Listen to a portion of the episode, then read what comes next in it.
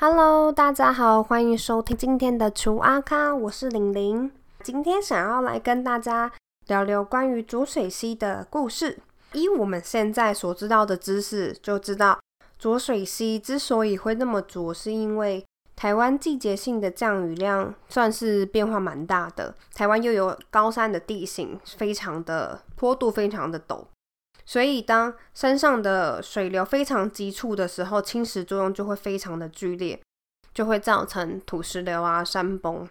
又因为水流非常的湍急，所以混在水中的沙石就无法沉淀，使得水色看起来就这样浑浊不清。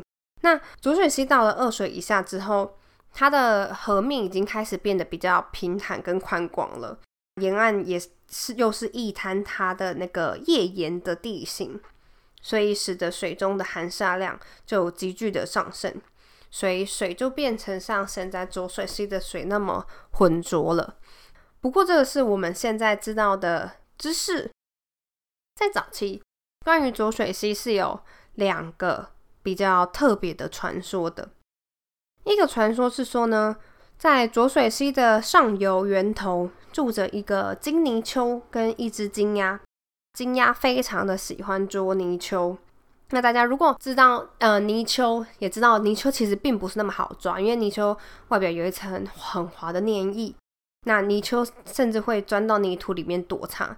但由于金鸭又非常喜欢抓泥鳅，所以他们这样一来一往之间，就把溪水给弄浑浊了。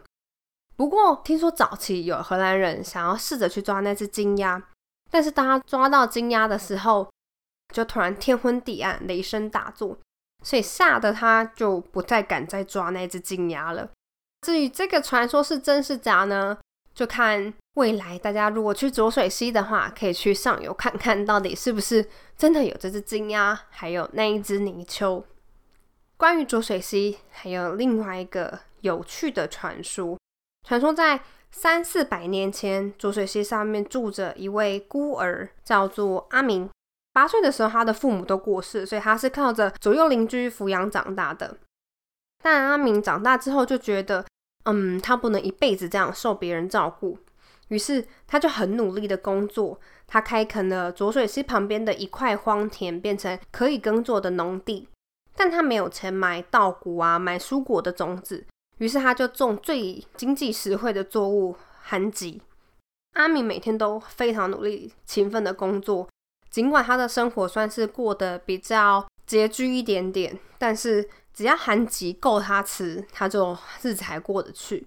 但有一天，当阿明在耕作的时候，就发现一只豺狼追着一只小白兔从田里飞奔了过去。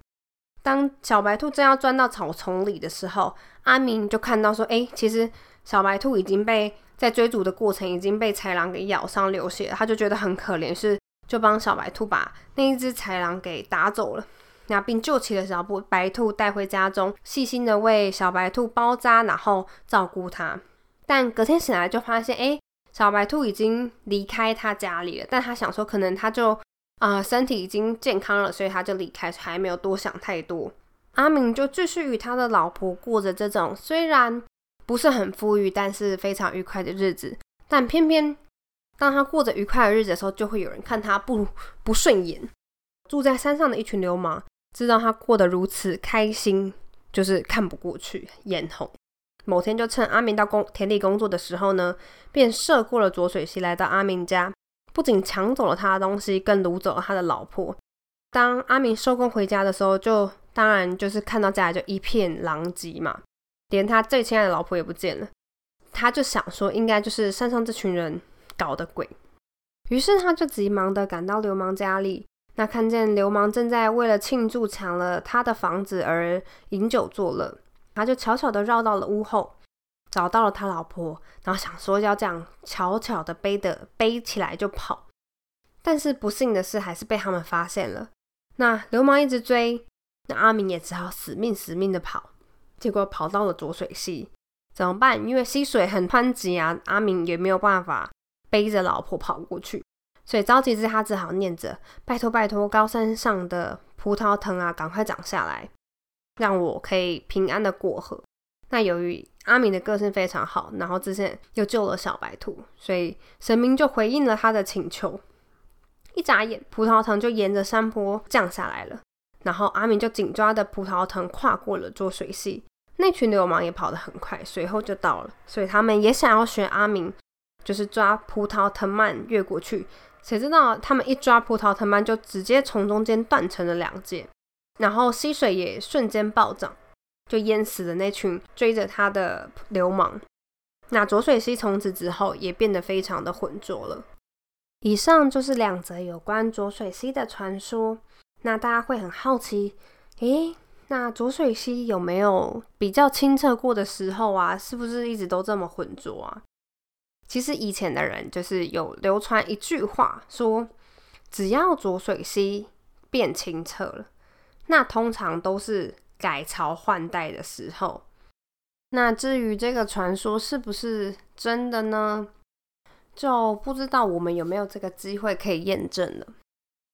小阿卡到这边，我们下一周见，拜拜。